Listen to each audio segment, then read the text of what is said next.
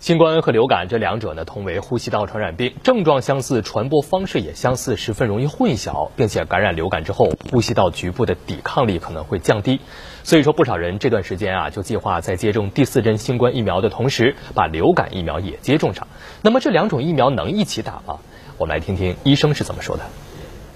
家住广东惠州市江北街道的廖女士，昨天进行了新冠疫苗第二剂次加强针的接种。由于近期流感形势严重，廖女士迫切想接种流感疫苗，但又担心两种疫苗会互相影响，都不是很敢打。我觉得它毕竟都是病毒啊，两个病毒混在一起。